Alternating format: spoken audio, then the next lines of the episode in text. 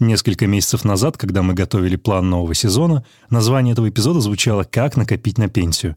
Но за прошедшее время актуальность темы только возросла, поэтому мы решили немного его изменить и добавить слово «теперь». Потому что в моменте нам всем могло показаться, что о пенсии придется думать по остаточному принципу и точно не сейчас. Однако на самом деле это не так. А почему именно не так, расскажем через пару минут.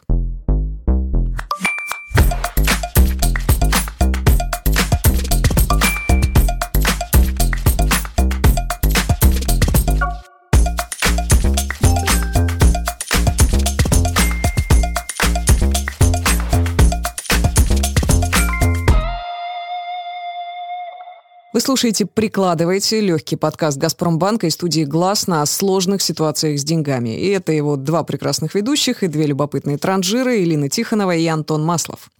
Этот эпизод будет посвящен очень непростой теме. Не только как накопить на пенсию, но и как начать на нее откладывать, если вы этого не делали до.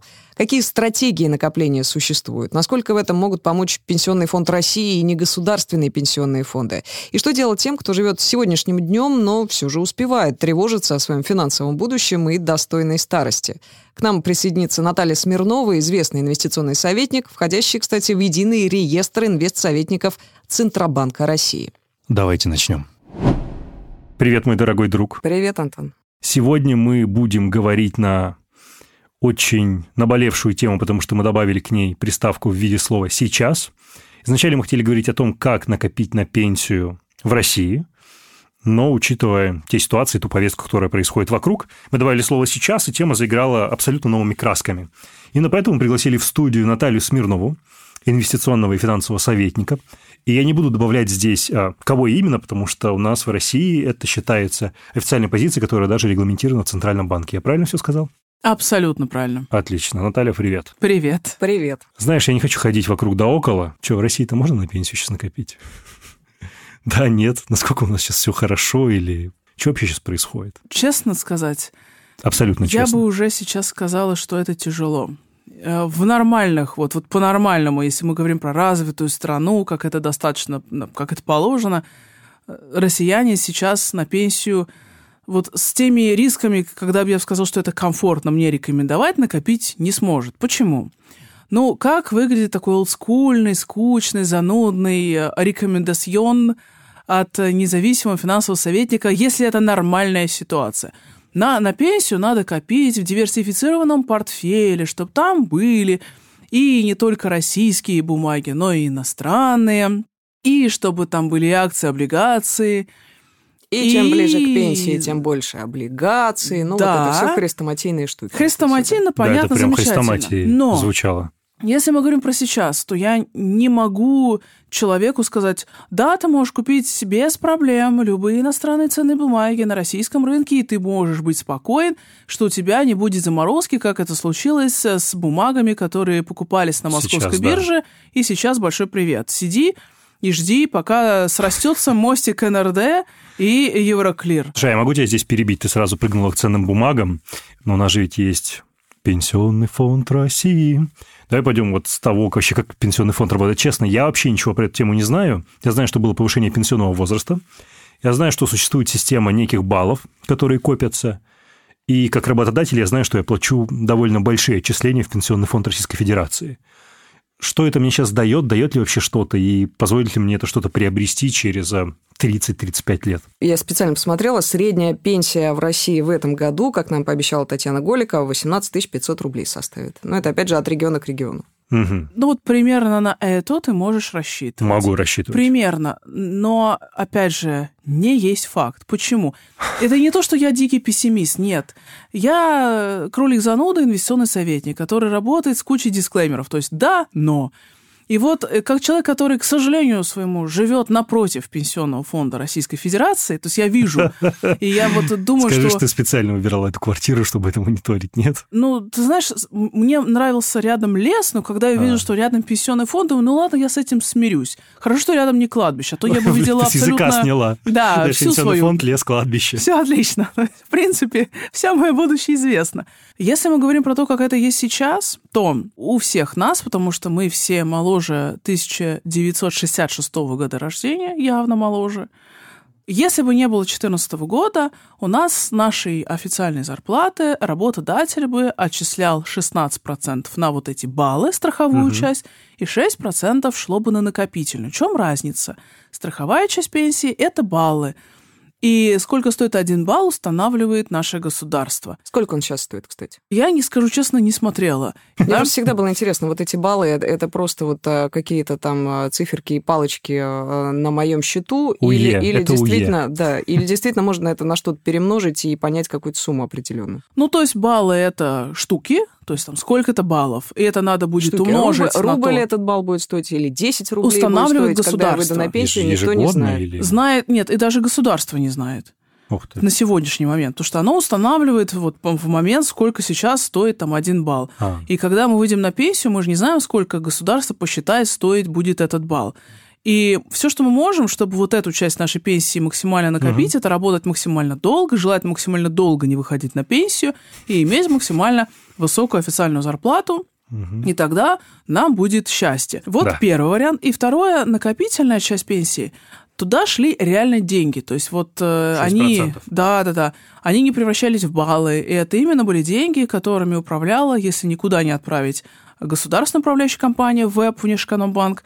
И если это куда-то отправлять, это не государственный пенсионный фонд или частная управляющая компания. Проблема в том, что накопительной части у нас у всех было Заморожено. не так много. Подождите, да, после того, как в 2014 году... Вы такие профессиональные, а я не okay. понимаю этого. Можно... В 2014 году у нас перестало, к сожалению, 6% туда от всех начисляться, и все деньги, и 6%, и 16%, они идут в страховую часть, в баллы конвертируются. Короче, все по умолчанию теперь шло и в баллы. баллы. Да. Окей. И теперь у всех что-то там, вот то, что накопилось до 2014 года на накопительной части, вот это все, оно больше не пополняется. Оно может пополняться только добровольными взносами. Да, но То есть, если я экстра, капитал, да, захочу например, внести. Да, самостоятельно уже. А все остальное, все вот эти сейчас а, отчисления, которые за меня платят работодатели, они поступают напрямую в государственную управляющую компанию, в веб, да? Но то, что шло раньше на накопительную часть, это идет, конвертируется в баллы. Да, вся, вся, идет... это, вся эта моя кучка денег, все да, вот эти взносы идут в пенсионный фонд, который а, как-то там ими управляет, я на это повлиять и никак не могу. это индексируется. Ну, повлиять можно только, чтобы вечно работать и желательно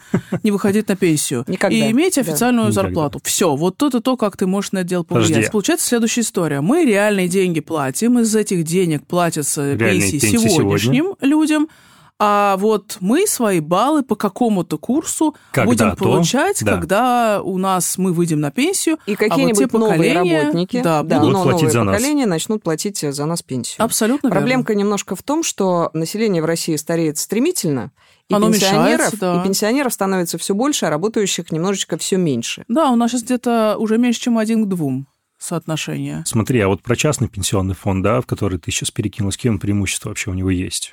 Ну, то есть... Преимущество только заключается в том, что... Что нет баллов? Нет, то, что в баллах я никуда перекинуть не могу. А, все, sorry. И все да. это в пенсионном фонде будет э, все, до конца от этого моих никак дней. не избавиться. Никак. Это не наследуется. То есть, если я умру до пенсионного возраста, эти баллы останутся в пенсионном фонде, и моим наследникам Отлично. не пойдут. Накопительная часть пенсии, она наследуется. Игра в кальмара. Это, ну, как, хоть как-то, нормально. Там немножечко, но оно может наследоваться. Я написала такие, кому? Мелочи Ну, приятно. мало ли, конечно. Ну, мало ли, да. Соответственно, и вот эту накопительную часть я перевела в НПФ, не государственный пенсионный фонд, чтобы, ну, скажем так, это управлялось чуть более эффективно. Вот, кстати, да, лет 10 назад НПФ, когда еще была накопительная часть пенсии, НПФ могли э, активно стимулировать граждан переводить им накопительную часть, они все время хвастались, что они э, действительно эффективнее управляют вот этими нашими денежками. Да. Потом, ты знаешь, я, я смотрела статистику, отчеты, вернее, ну, ну, как бы разные очень годы, в среднем примерно то, на, на то и выходило. То есть эффективность частного фонда, эффективность государственного пенсионного фонда примерно одинаковая. Сейчас такая же ситуация? Сейчас не могу сказать, потому что я не знаю, как этот год мы закончим, потому что... Ну, никто не знает, закончим ли мы этот а год. По-прошлому. А по-любому закончим. Так просто, знаешь, вот сейчас я придерживаюсь точки зрения моего деда, который дожил почти до 100 лет, Ого. и который говорил, я должен нанести максимальный ущерб пенсионной системе, в смысле быть долгожителем. В любом случае, если мы говорим про эффективность, надо посмотреть, как мы закончим этот год. Э, негосударственные пенсионные фонды по закону могут инвестировать более рискованно, чем управляющая компания государственная ВЭБ. Угу. И в периоды максимальной турбулентности, назовем это так, Веб оказывается эффективнее, чем обычный НПФ. И пример 2008 год. Веб был единственным, кто закончил в плюсе. В небольшом, но в плюсе. Все остальные были ну, как бы в минусах или близко к нулю. Поэтому, если мы говорим про конкретный 2022 год, если он закончится ну, в минусах по акциям, то НПФ, наверное, будет менее эффективно, чем веб. Теоретически. Разница только в чем? Вот этот вот аргумент про более эффективное управление. И все.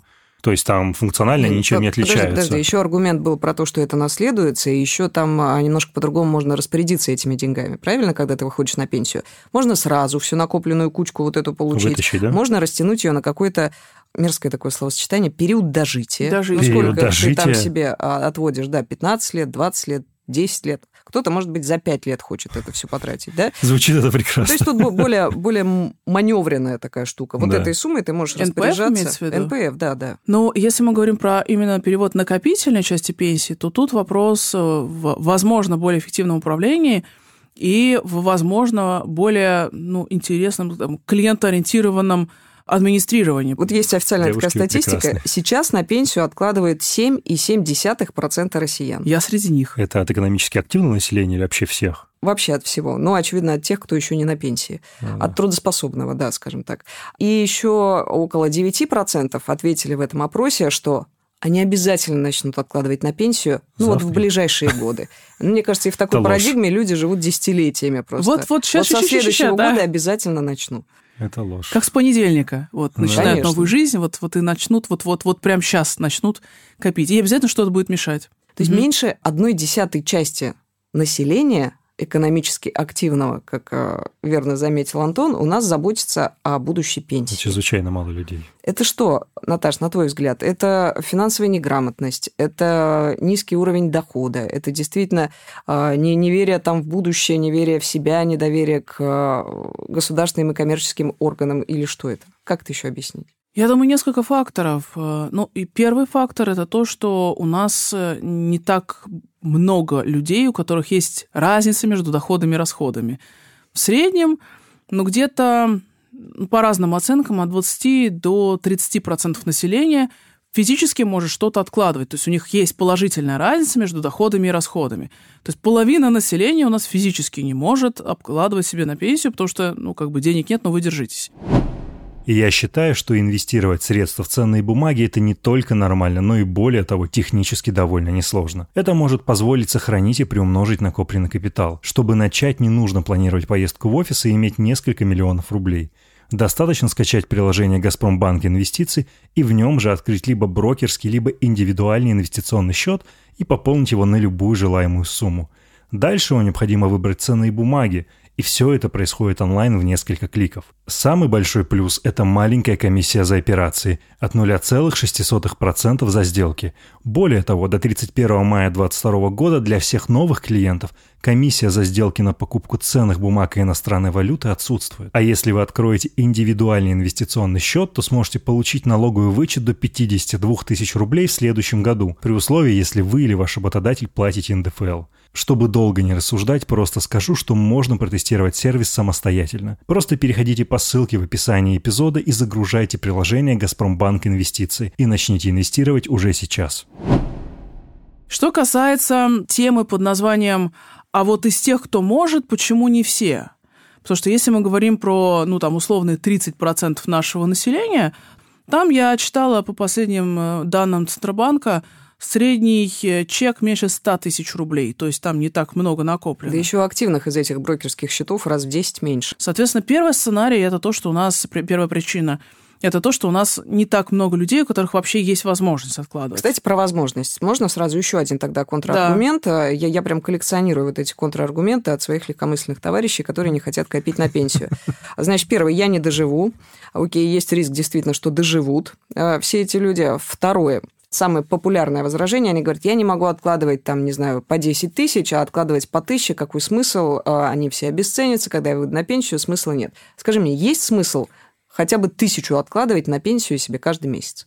Мне очень нравится, когда говорят, все обесценится. Но в любом случае, вот говорю, как человек, который заканчивал технический вуз. Если откладывать ноль, то в конце жизни будет ноль, правда, гарантированно. А если откладывать тысячу, ну даже если ее покупательная способность будет снижаться, все равно это будет больше ноля. И если мы, например, тысячу рублей откладываем в месяц, нам, ну, не знаю, там, человеку, допустим, 30 лет, ну, теоретически, умножаем на 12 э, месяцев, мы получаем 12 тысяч э, в год, он откладывает, допустим, если даже в тупо в тумбочку, да, угу. человеку 30, значит, до пенсии ему... 35 лет, если Ну, 35 ну, 30. лет умножаем на 35, он накопит, да, 420 тысяч. Если он ничего не будет делать, ничего не откладывать и так далее. Ну, это больше деньги. ноля. Если это ну, хотя бы на индивидуальный инвестиционный счет, хотя бы во что-то консервативные там облигации, еще человек работает официально, у него нормальные доходы, ну, то есть больше, чем тысячу рублей в месяц, то есть он имеет право на налоговый вычет, то, соответственно, он может претендовать на прибавку к пенсии 5-6, может быть, тысяч рублей. А если это будут акции, мы считаем, что рынок долгосрочно вырастет, это может быть и того больше. И, соответственно, если госпенсия 18, то мы принимаем решение, либо мы имеем 18, либо мы имеем, ну, условно, там, 22, 25 тысяч и так далее. Я понимаю, что если человек сейчас зарабатывает, например, 100 тысяч, ему без разницы, 18 или 25. Но если человек сейчас зарабатывает, допустим, 40 тысяч, то 18 или 25 – это разница. Поэтому даже если тысячу хотя бы откладывать, это повышает госпенсию. Мало того, что очень малый процент россиян инвестирует, и из этого малого процента, 7 там с небольших, да, большинство, вот сколько им лет, угадайте, как вы думаете? Большинство из тех, кто откладывает себе на пенсию. А, откладывает? Да, кто откладывает? Я даже не угадаю, не знаю, молодые, наверное, слишком. Я думаю, 45-50. 50-60. Ого. Чем ближе к пенсии, тем, тем быстрее э, соответственно, начинает. люди начинают понимать, что уже там через 5-7 э, лет им предстоит получать 18 500 в месяц и как-то жить на эти деньги. И они начинают шевелиться. А в Госдуме, обожаю ее цитировать, опять же, говорят, что россиянам надо взять за привычку с юного самого возраста откладывать на пенсию. Мне кажется, желательно вот с детского сада. Вот деньги на завтрак тебе дают, а ты, мальчик, ты на что копишь? На пенсию копишь, бабушка. Ну, э... Ты знаешь, ты будешь смеяться, но это моя история. Я серьезно говорю. Ну-ка, расскажи. Я начала ты копить с четырех лет. На что? На пенсию ты копила? Ну, у меня это не называлось пенсия, потому что я в 4 года еще такого понятия не знала. Наташенька, я на копила на пенсию отложишь. На лучшую жизнь, вот, на, на хорошую жизнь. Слушай, мы спрашиваем так. финансового советника, ну, как бы удивительно, что да, в этой позиции ты оказалась. Другой калинкор. Ну, представляешь, ты своему ребенку, там, пятилетнему говоришь, надо думать о пенсии, сынок. Ну, это кринж какой-то. Надо думать Нет, о пенсии. Да. Через 50 Малого лет не заметишь, как пройдет. Я э, считаю, что можно сказать э, про пенсию, но позитивно. То есть копить на свое обеспеченное будущее. Это же звучит... На свою обеспеченную старость. Ну, ну, кстати, да, про будущее так, это конечно. хороший эфемизм, да, действительно, копи на свое лучшее будущее. Ну, я Но так просто и копила лучшее на будущее будущее. может э, появиться там с э, покупкой машины, например. Ведь каждое свое лучшее будущее как-то по-разному Ты можешь оплатить себе образование, тоже неплохо, кстати. Это вопрос уже воспитания в семье, потому вот, что... Вот, да. вот. Вот скажи, пожалуйста, ты э, своих знакомых как мотивируешь начать копить на пенсию, начать откладывать на пенсию? Вот мне, мне нужен какой-то скрипт быть шутка про то, что, извини, Наташа просто берет с них за это деньги, как за консультации. раз они ей платят, то и начинает откладывать. Давайте, давайте, я решу, куда, куда вложить. Да. Я никому не говорю, надо откладывать там и так далее. То, что, ну, зачем? Я свою голову никому не представлю, она мне и самой нужна на самом деле. Но просто у меня вот народ населения, с которым я общаюсь, если это не клиент, а просто, ну, друзья, знакомые, а, они просто по мне видят, что мне все равно, что происходит в конкретной стране и в России, и в Америке, еще где-нибудь, потому что у меня ну, накопления, они разбросаны по разным странам и так далее. Они знают, что я давно э, на этом сосредоточена. И когда они со мной работают, общаются, видят меня, они перенимают мои привычки. Ну, например, все знают, что, ну, и это даже уже такая мем, что у меня три пиджака всего. Один летний, один общий, вот я в нем сегодня, и один тоже такой же. То есть он как бы подо все подходит. Мы тебя позовем еще два раза, чтобы познакомиться с другими пиджаками. Да. И... Не факт, что Наташа не придет в общем. Я могу опять прийти в... И, и все. И потому что я думаю, а зачем мне себе много покупать, потому что я лучше вложу во что-нибудь деньги. У меня мой основной вид транспорта – это карта тройка, это не реклама, это просто, ну, стиль потребления, потому что меня начинает в душе, ну, вот, скажем так, скрести жаба, если жаба вообще может скрести. Она душит. Душит. Ну, в общем, вот, да. вот это какое-то мероприятие делает в отношении меня. И мне вот реально плохо на физическом, физиологическом уровне, когда я понимаю, что я деньги куда-то спускаю, а они ко мне не вернутся. И поэтому... Тогда тебе не карта тройка нужна, а карта мир, по которой кэшбэк в общественном транспорте. Так у меня есть. Ну, так и хорошо. Так я и папе то же самое сделала. Смотри, ну ты себя поддерживаешь какой-то мечтой, что да, вот сейчас я вот так вот э, живу, сейчас я заставляю деньги исключительно себя работать, а вот потом я выйду на пенсию, и как заживу, и куплю себе четвертый пиджак, и начну ездить на такси. Ну, есть у тебя вот какая-то светлая мечта, когда а, ты будешь жить вот, вот такой су- супер, э, скажем так, щедрой жизнью? А, ты знаешь, я не могу сказать, что я себя как-то урезаю намеренно, то есть мне просто не надо. Я попробовал, я могу себе позволить уже 10 лет не работать. У меня, ну, то есть в этом смысле я уже давно могу выйти на пенсию. Я попробовал целый один день, вот ничего не делать, не работать, не читать новости, вот не думать о проектах, ни о чем не думать, просто думаю. Ты знаешь, я к обеду начала лезть на стены. Я поняла, боже, моя жизнь проходит мимо, просто вжух и все. Ну как же так? И у меня началось звонки, а давай вот это замутим, а давай вот это сделаем.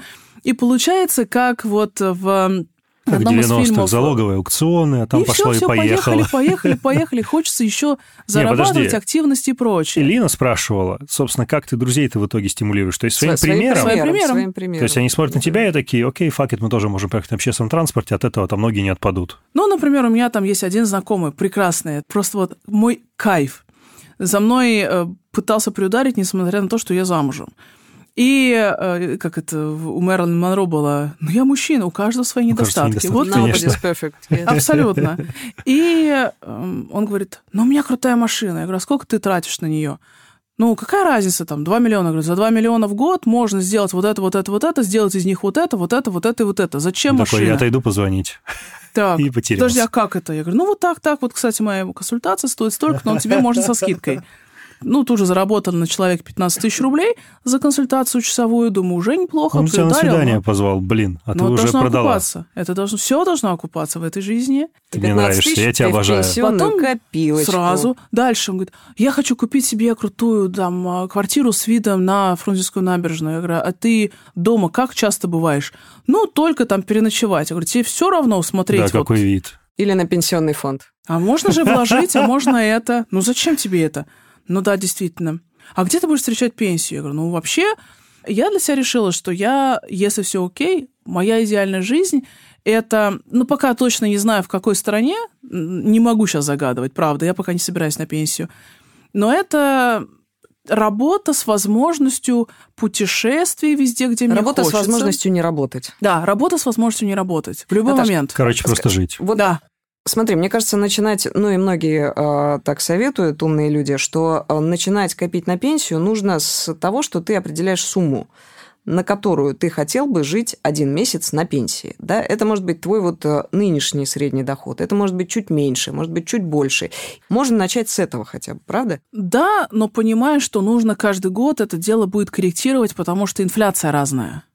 Вот этот весь капитал ну, за плюс-минус год. все равно э, ты хотя бы понимаешь, какая, Да. какая сумма у тебя скопится. И о, прекрасный образ э, этой суммы в твоем светлом пенсионном будущем, наверное, тоже может как-то мотивировать тебя. Да, но главное не слишком много заложить, потому что очень часто это выступает как демотивация. У меня как было? Есть у меня там пара знакомых, и мы играли, вот как раз я говорю, вот я разложу вам Excel, без проблем, давайте, сколько вы хотите мне. Ну, 10 тысяч долларов в месяц. Я говорю, При том, хорошо. что сейчас зарабатывают тысячу примерно. Ну, примерно, да, обычно так и бывает. Нормальная Я хочу модель. 10 тысяч долларов. Я понимаю, что, ну, это все закончится тем, что я скажу, сколько нужно откладывать, и они скажут, ну, это все нереально, поэтому мы будем Ну да. жить, как жили раньше. Я говорю, хорошо, вот таймер, вот пошла одна минута, вы, говори, вы мне сейчас расписываете, на что вы 10 тысяч долларов будете тратить. Но вот в реальности, то есть не то, что там бабло или там, эм, там бары или там рестораны, а просто вот вот по-нормальному. На что? Вот конкретно вы будете тратить 10 тысяч долларов в месяц, если все остается как есть сейчас. Еще ни один человек не смог мне это расписать. А давайте попробуем.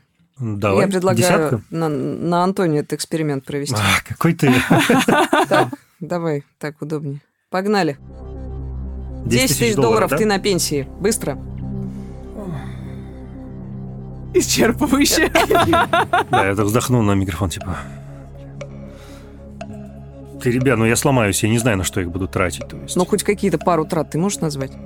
Ты на пенсии, представь, просыпаешься, летнее солнечное утро, тебе 65 с Слушай, у меня просто несколько иная как бы финансовая философия, назовем ее так. То есть я бы хотел э, заработать сейчас и покрыть все свои какие-то незакрытые странные пункты, вот, не знаю, от роликсов до какой-нибудь Теслы, чтобы потом в старости как бы не иметь психологических пунктов и жить как бы, ну, реально на супер простые средства, понимаешь? Вот так, за минуты мы узнали, что Антон не собирается откладывать себе на пенсию и вообще ну, на пенсию что-то тратить. Я на самом деле... Это, кстати... Я и автор этого эпизода, потому что я позвал узнать, как с этим быть. Это еще один очень э, распространенный как раз контраргумент. Я лучше буду жить на полную катушку сейчас, а на пенсии обойдусь чем Я бы все же тебя здесь корректировал. Вот я не говорю о том, что я здесь живу сейчас на полную катушку, я все равно откладываю какие-то деньги. У меня есть депозиты, у меня есть индивидуальный инвестиционный счет, там, акции, разные ценные бумаги. Но преимущественно, да, мне бы хотелось сейчас максимально много работать, и заработанные средства тратить здесь как бы и сейчас. Ну, то есть что-то все-таки попадает в на будущее. Да, конечно. Но большая часть тратится здесь сейчас. Да. Мне просто кажется, мы э, не учитываем одну очень важную штуку, э, что на пенсии тебе может не тебе, окей, ну, среднего пенсионера может потребоваться гораздо больше денег, э, например, на, на здоровье, медицину. Да. На медицину, да да. А ты можешь не захотеть а, зависеть от своих детей. Кстати, это второй по популярности мотиватор для тех, кто откладывает все-таки на, на пенсию. Вот ты нашла, чем меня зацепить. 52% говорят, что они а, сейчас откладывают на пенсию, потому что они хотят на что-то жить, в принципе, в старости, и не очень доверяют государственной пенсии, ее размеру точнее. И второй мотиватор, они не хотят сидеть на шее у детей. Я рад, что ты это произнесла. Все, я теперь понял, зачем откладывать. Заканчиваем. Наташа, во-первых, когда не поздно начать? Или никогда не поздно начать? И когда лучше начать? Я сейчас скажу очень цинично, но... С четырех лет. Ну, скажем так, поздно копить на пенсию, когда ты уже умер. А, это не, ну это нормально. Все остальное время подходит. Абсолютно. Слушай, а я слышал этот а, дурацкий миф. Кстати, подкаст такой есть, называется «На пенсию в 35».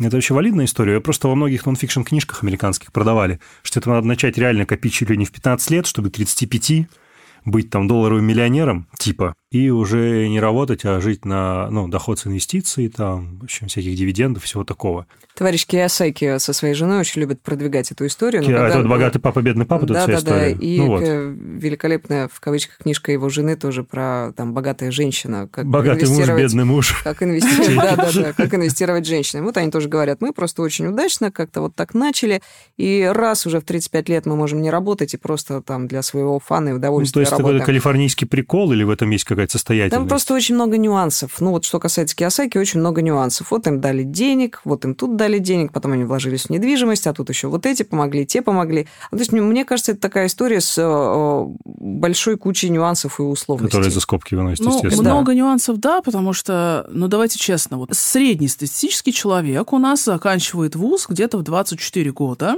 Ну да. Если это не там что-то сверхъестественное, то он идет на первую зарплату, и первые там лет пять он работает на свою трудовую книжку. И получается, что где-то к 30... И на съем квартиры или на ипотеку. Естественно. Ну, да. Дальше, ну, то есть, допустим, вот он э, это сделал в 30 лет, очень часто образуется семья или, может быть, даже уже один ребенок. И если жена, обычно жена уходит в декрет, не работает, то, соответственно, он тянет всю семью. И математически не получается к 35 годам. Это может быть, если Значит, если забить на детей, у меня нет детей, если работать только на тему бизнеса, потому что, ну или стать мега высокооплачиваемым специалистом, там, с зарплатой 350 и более, и вот только повышать и повышать эту планку, если минимизировать потребление, и если попасть в растущий тренд на финансовых рынках или успешно вложиться в какой-либо бизнес, тогда это, безусловно, возможно.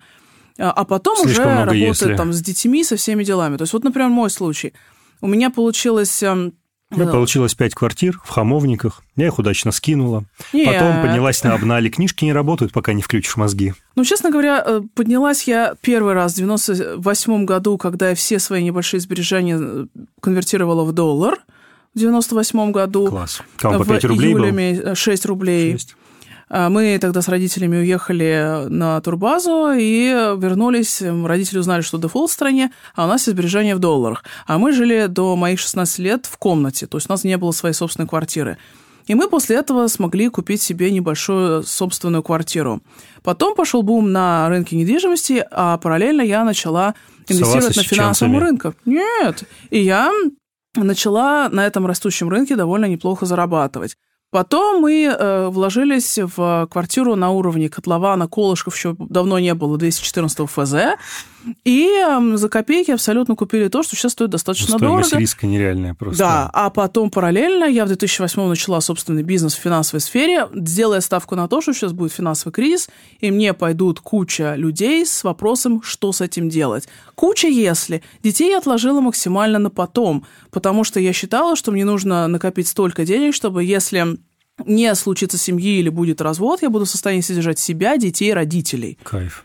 И вот теперь я могу сказать, что да, я все это могу сделать, но здесь было опять, как мы сегодня говорили, куча, куча, куча но. И поэтому говорить Смотри, о том, что... Наташа, у нас, э, возможно, с тобой был бы одинаковый старт, и, может быть, мы сейчас были бы с тобой примерно в одинаковой позиции, если бы не одно маленькое «но». В 97 году мои родители заняли в долларах. Ау, Ауч. Да. ауч. Понятно. Oh, Так что действительно слишком много э, должно есть сложиться. Да- давайте, 90 давайте про, ре- про реальность все-таки, Да. да. вот про нашу общую сейчас реальность. Окей, я решаю, э, что да, я хочу все-таки откладывать на пенсию. А, Бог с ней, с этой моей накопительной частью, которая где-то там валандается с 2014 ну, не где-то, я знаю, где, в Государственном пенсионном фонде, но, тем не менее, она небольшая, пусть она там а, а, лежит. Если я откладываю по условной, давайте возьмем вот эту тысячу в месяц, да? Да. Где, в каких инструментах лучше мне сейчас это все держать, чтобы там через 20 лет это все никуда не делось? Ну, на тысячу, конечно, мягко говоря, не разгуляться. Значит, что это может быть? Ну, хочешь, давай про разные поговорим. Вот один Тысячу человек может тысячу, другой может 10 тысяч, третий может 100. Вот Ну, три у давай. нас будет э, примера. Сегодняшний момент э, тысяча рублей в месяц. Если человек говорит, я всего боюсь, эти ваши финансовые рынки это шайтан-машина, ничего не хочу, ну тогда, кроме как вклад, у меня других вариантов не остается, тем более, что сейчас ставки еще неплохие, а за 2022-2021 год процентный доход э, налогом облагаться не будет. То есть, ну, хоть что-то. Либо второй вариант, если человек на что-то готов, но минимальный риск, тогда открывает ИИС и э, инвестирует, ну, условно, в УФЗ, гособлигации. С учетом налогового вычета. Кстати, и зарабатывает 13% А, автоматически. да, конечно, С- конечно. С, учетом именно налогового вычета. Абсолютно. То есть вот этот вариант. Третий вариант – это то же самое, только внутри не УФЗ, а, например, какой-нибудь биржевой фонд на российские акции.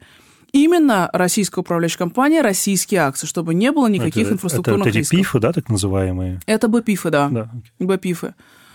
Но только российская управляющая компания и только российские акции внутри, чтобы не было инфраструктурных рисков под названием, что тут заморожено, тут не работает, тут что-то еще. И поскольку мы говорим про сейчас, я вот пока ничего другого сказать на тысячу рублей не могу. На валюту как ты смотришь? Ну, валюта это все-таки не инвестиция, э, хотя для рублей мы понимаем, что на долгосрок все-таки, если бы в 97 году ты купить доллар, то сейчас очень офигенная доходность, ничего не могу сказать. Но если человек будет путешествовать, то просто купить доллар и ничего с ним не делать, доллар тоже будет обесцениваться. Да, медленнее, чем рубль, но все равно. Поэтому пока на сегодня можно пока там условно инвестировать в доллар, но когда вот эта история с инфраструктурными рисками как-то разрешится, все-таки доллары тоже должны работать. Просто пока на сегодня, если мы говорим про тысячу рублей в месяц или 10 тысяч, я не могу найти инструмента долларового на эту историю. Пожалуй, самый важный вообще вопрос. Как не дергаться? Глядя на то, как падают мои акции, как падает мое золото, еще что-то. Можно я отвечу на, за это? Просто сказать, типа, вот вложись разок в крипту, понаблюдай за волатильностью там, и потом, как бы, в ценных бумагах ты будешь сидеть всегда на чиле.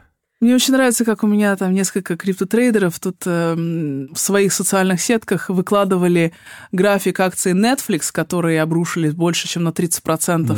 и подписали «Волатильность в крипте? Ха!» Ну да. Но, с другой стороны, Ну, серьезно, ну вот э, я, вложилась, да, я понимаю, что это деньги на мою пенсию, и тут раз, и все обваливается. И одной половиной головы я понимаю, что там 19 лет еще, за 19 лет до пенсии за это время может многое что измениться, а с другой стороны, я, конечно, переживаю, вдруг все пропадет, и надо срочно бежать и что-то делать, куда-то убирать, там уносить. У меня есть одна такая клиентка, она значит, пришла с портфелем, и там «Газпром», «Лукойл», все, вот это вот все, и минус 50 э, после 24 февраля. И она говорит, все плохо. Я говорю, значит так, первое, вы где живете? Ну, там, в Санкт-Петербурге. Я говорю, прекрасно. Вы едете и просто щупаете, что «Газпром» стоит. Все нормально. Дальше. Вы смотрите, что было с этими компаниями в 1998 году. Они были. ну, «Газпром», «Сбер» и так далее. То есть вы понимаете, что они пережили дефолт, они стоят до сих пор, и дальше вы отвечаете на вопрос, а умер ли их бизнес? То есть вот сейчас вот им реально некому продавать то, что они до 24-го продавали. Вы последовательно по пунктам отвечаете напротив каждой компании. Вот сейчас у них действительно некому это продавать. И пишете «Сбер». Он говорит, я клиент Сбера. Я говорю, ну, прекрасно. То есть уже ответ нет. Дальше. «Газпром».